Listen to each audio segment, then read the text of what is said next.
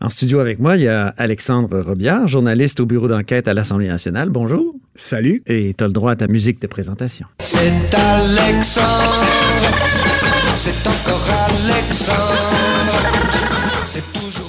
Un célèbre tube de Nino Ferrer pour euh, inaugurer ce, cette petite conversation qu'on va avoir aujourd'hui au sujet de PLQ Inc., ce livre qui est publié ce matin par le bureau d'enquête et on sait que tu y as beaucoup collaboré, euh, Alexandre. Alors, ma, ma première question, c'est c'est pas d'hier qu'on se pose des questions sur l'argent au Parti libéral du Québec.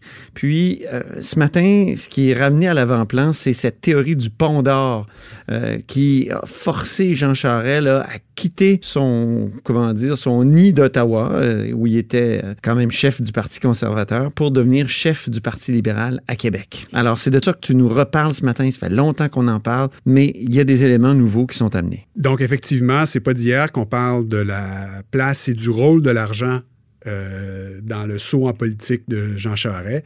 On se rappellera que quand il avait annoncé sa candidature en mars 98, dans les jours qui ont suivi, euh, euh, déjà on parlait dans les journaux de, de la possibilité qu'il y ait un pont d'or. Et, euh, et, donc, euh, ces questions-là sont dans, sont dans l'air depuis, euh, depuis toutes ces années-là. Et c'est ce que les enquêteurs de l'UPAC ont constaté aussi en, en, enquêtant sur le financement du Parti libéral. C'est l'histoire qu'on raconte dans le livre qu'on publie aujourd'hui. Mm-hmm. Et dans l'article qui sert un peu à lancer le livre aujourd'hui, il est question effectivement des témoignages de ce que les policiers ont entendu euh, de la part de gens qui étaient très proches de Jean Charest, qui eux aussi se posaient des questions sur la situation financière de M. Charest et ils disposaient, semble-t-il, d'informations à ce sujet. Il y a un lien à faire avec la question nationale. C'est ça qui est intéressant. On parle souvent de, du rôle de l'argent, tout ça, mais il y a un lien avec la question nationale parce que Jean Charest, c'était le plan C d'une certaine façon des fédéralistes. Alors, il y a le plan A, convaincre les Québécois de rester. Il y a le plan B, forcer les Québécois de rester au Canada. Puis le plan C, amener Jean Charest, et ça, c'est le titre d'un éditorial euh, qui est cité dans le livre. que j'avais retrouvé du oui. euh, Financial Post, en fait, justement, quand Jean Charest faisait monter les enchères ou était à tout le moins encore en réflexion sur la possibilité de quitter ses fonctions de chef conservateur à Ottawa.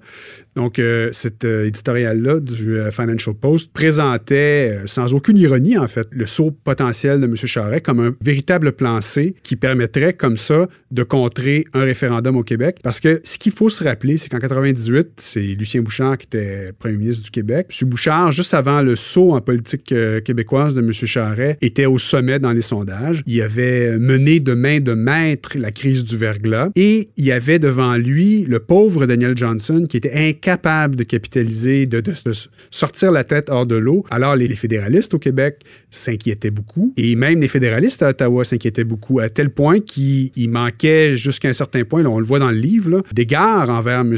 Johnson, ce qui on peut présumer qu'il a probablement nourri sa réflexion de partir. Oui, puis euh, Jean Charest avait fait toute une performance pendant la campagne référendaire de 95. Il s'était vraiment démarqué, donc il était vu comme une personne qui pourrait faire face à Lucien Bouchard, hein, c'est ça? Oui, exactement. Donc c'est ce qui a fait qu'il est arrivé au Québec. Puis à ce moment-là, ben on est... Mais il fallait le convaincre de passer du fédéral au Québec, et ça n'a pas été évident d'après ce qu'on comprend. Ben en tout cas... Ou a... ça a peut-être impliqué quelque chose comme un pont d'or.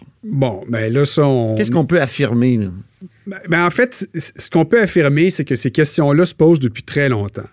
En 2008, moi, quand je suis arrivé sur la colline, ici à Québec, on a eu euh, des informations pour la première fois sur la situation financière de M. Charret à travers un reportage de notre collègue Robert Plouffe, qui avait été le premier à rendre public le fait que le PLQ versait 75 000 à M. Charret. Donc, euh, au-delà de toutes les théories puis des éléments euh, concrets que les, policiers de l'UPAC ont, ont pu amasser à ce sujet-là, on peut présumer que le 75 000 serait peut-être le fameux pont d'or, c'est-à-dire qu'il ah oui. y a peut-être toujours existé un soutien financier de la part du PLQ. En tout cas, là, il y a Et Ronald qui... Poupard, là, que, que, que, tu cites ce matin, donc ancien chef de ça. cabinet non. de Charest, qui dit que l'hypothèque était payée au départ. L'hypothèque de la maison de Jean Charest était payée par euh, le Parti libéral du Québec. Donc, au-delà du pont d'or, qui est peut-être le produit d'une exagération ou d'une rumeur qui s'est emballée sur des faits qui étaient peut-être concrets, là, en fait, on, on, a eu la preuve preuve concrète qu'il y avait un salaire qui était versé. Mais la notion de l'argent qui avait été peut-être, qui avait favorisé l'arrivée de M. Charret au Québec. Donc là, on en apprend un peu plus. On savait qu'il y avait le 75 000 depuis 2008 qui avait été versé. M. Charret, en arrivant au Parti libéral du Québec en 98, il avait reçu une rémunération supplémentaire. En 2008, c'est là qu'on l'a appris publiquement pour vrai. Là, ce qu'on apprend, c'est que cette rémunération-là aurait peut-être pris la forme d'un remboursement de son hypothèque au départ. Puis ensuite converti en salaire. Ça fait partie des questions qui sont encore suscitées par ce qu'on ce qu'on publie aujourd'hui, c'est-à-dire le travail des enquêteurs de l'UPAC dans ce dossier-là. Bien. En terminant, Alexandre, ça a été tout un travail d'équipe. Hein?